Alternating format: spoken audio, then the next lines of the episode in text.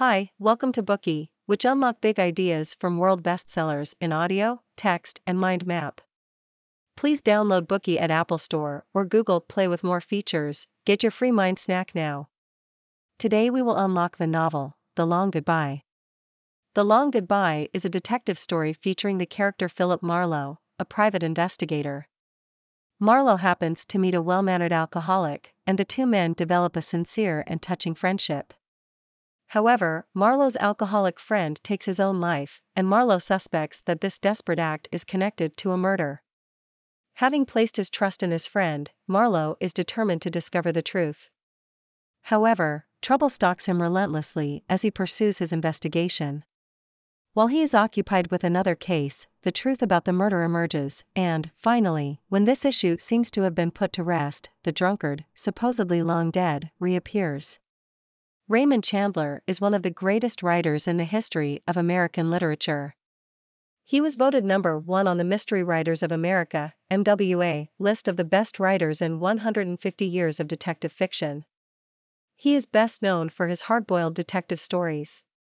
These have made him one of the few whodunit authors whose books have been acknowledged as literary classics. He is also a literary idol, celebrated by magisterial figures such as Albert Camus, William Somerset Maugham, Thomas Stearns Eliot, Eugene O'Neill, Wystan Hugh Auden, and Haruki Murakami. The Long Goodbye is Raymond Chandler's definitive work. Haruki Murakami, the famous Japanese writer and translator of all Chandler's works into Japanese, ranks The Long Goodbye among the top three novels that have meant the most to him. Director Billy Wilder commented that with Raymond Chandler, there was lightning on every page. The Times has praised Chandler, saying, he has struck a literary gold mine by writing commonplace detective stories. In The Long Goodbye, Chandler's style is summed up by an adjective that bears his name, Chandleresque, a tough realism that countless imitators have attempted to adopt. Next, we will discuss four aspects of the novel plot, theme, protagonist's imagery, and writing style. Part 1 A Case. Part 2 A Goodbye. Part 3 A Detective. Part 4 A Writer. Part 1 A Case. One night outside a club, private investigator Philip Marlowe bumps into a man. Marlowe witnesses the man being thrown out of a car by a beautiful young woman and subsequently taunted by the attendant of the parking lot. The man is obviously very drunk. Marlowe picks him up and takes him back home to rest at his place. From this meeting, the two men get acquainted and become friends. The drunken man's name is Terry Lennox. He has white hair, and the right side of his young face is unusually stiff and pale. His skin is marked with scars, like sticks. Despite his drunken stupor, he is unfailingly polite, or, in Marlowe's words, whatever he didn't have, he had manners. Marlowe knows from experience not to mess with drunks.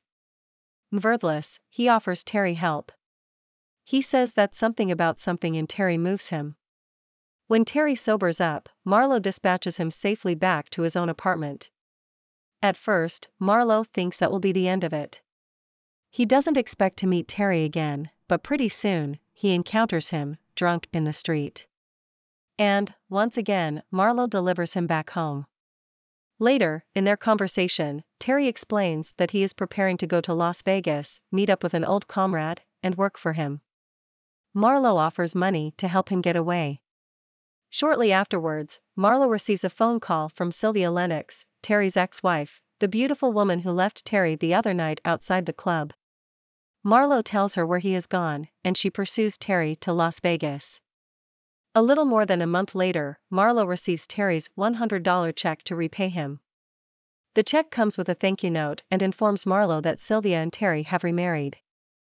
Later, Marlowe picks up a newspaper and reads that Sylvia is the youngest daughter of Harlan Potter, a millionaire. One evening, a few months later, Terry turns up at Marlowe's place, and the two go to a bar called Victor's for Gimlets, a gin and lime cocktail. From that day on, Terry has the habit of visiting at around 5 o'clock. He carries on like this for nearly two months. During his last drink with Marlowe, Terry laments his weaknesses, Sylvia's debauchery, and his father in law's resentment of her. Marlowe feels that Terry complains too much. He is annoyed, and they part on bad terms. Marlowe doesn't see Terry again for over a month. Not until he suddenly shows up one morning early, in a panic, and carrying a gun. He asks Marlowe to drive him to the airport. Marlowe knows something is up, but he doesn't want an explanation, and he curtails Terry's attempt to explain on their way to the airport. As they say goodbye, Marlowe tells Terry that he trusts him. After watching Terry leave, Marlowe drives home. When he arrives, he finds the police are waiting for him. They inform him that Sylvia has been murdered. Her face pummeled beyond recognition. The murder weapon was a small statuette. Terry has absconded, and they are trying to find his whereabouts. Marlowe is taken to the police station. At the behest of Harlan Potter, Sylvia's father, the police intimidate Marlowe with threats. They beat him, spit, and throw coffee over him. They want information, but it is of no use. Marlowe is loyal to his friend.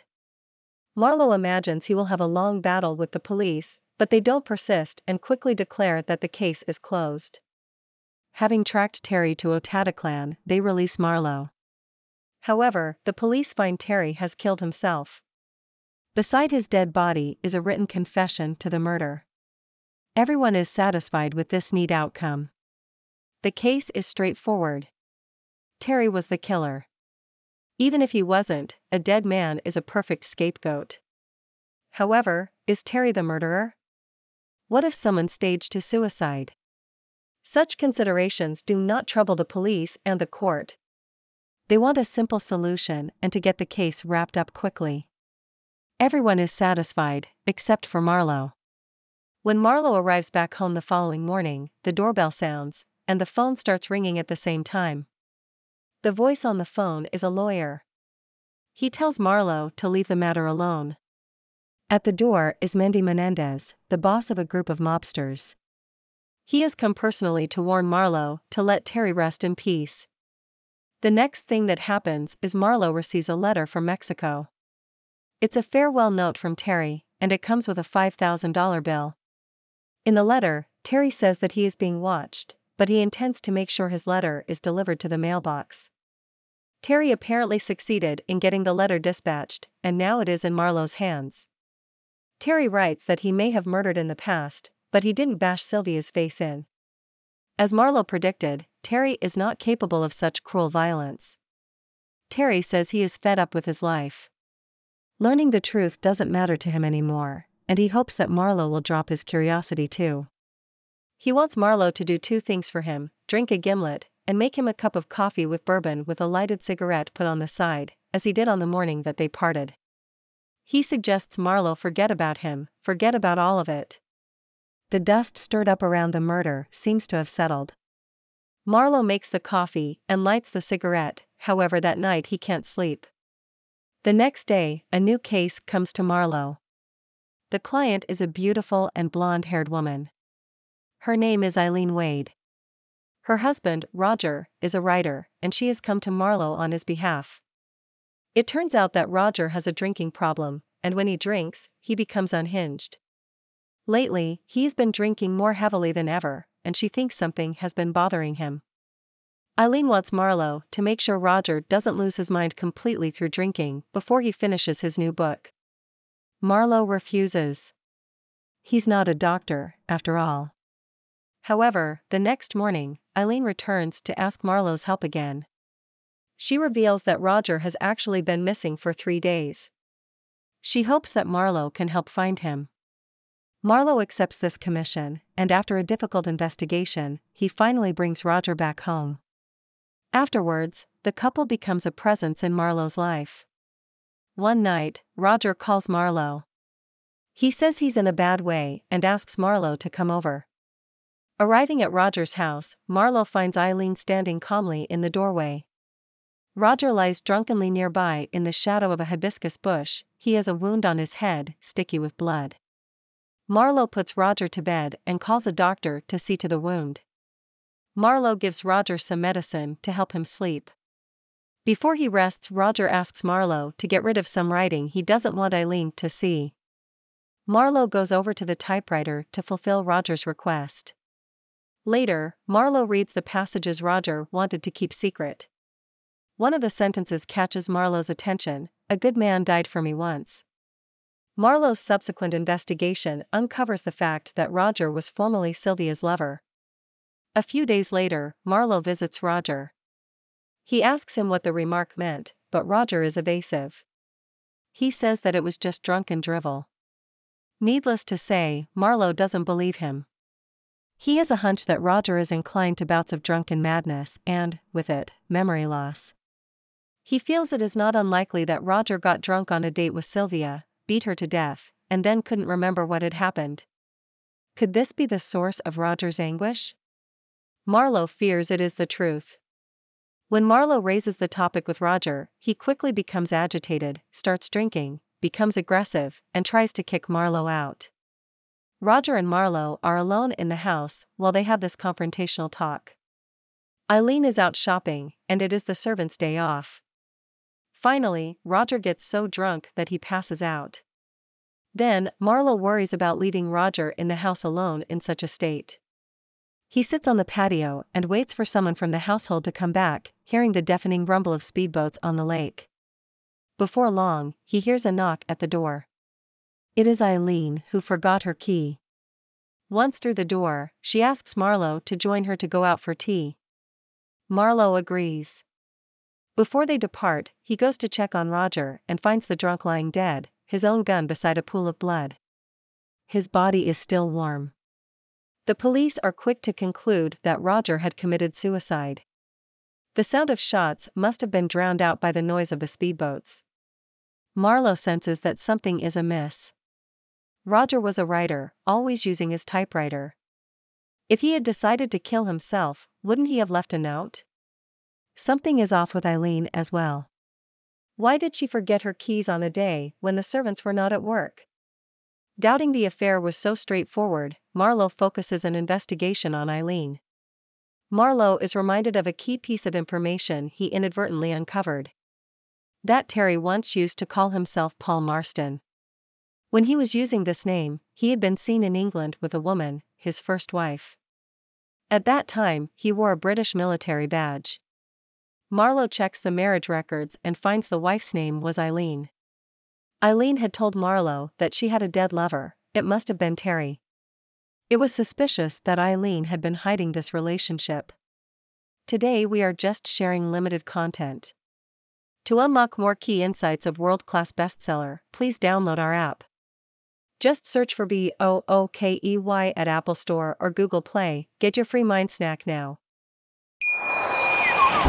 Schatz, ich bin neu verliebt. Was? Da drüben. Das ist er. Aber das ist ein Auto. Ja, eben. Mit ihm habe ich alles richtig gemacht. Wunschauto einfach kaufen, verkaufen oder leasen. Bei Autoscout24. Alles richtig gemacht. Wie baut man eine harmonische Beziehung zu seinem Hund auf? Puh, gar nicht so leicht. Und deshalb frage ich nach, wie es anderen Hundeeltern gelingt, beziehungsweise wie die daran arbeiten. Bei Iswas Dog reden wir dann drüber. Alle 14 Tage neu mit mir, Malte Asmus und unserer Expertin für eine harmonische Mensch-Hund-Beziehung, Melanie Lippisch. Iswas Dog mit Malte Asmus. Überall, wo es Podcasts gibt.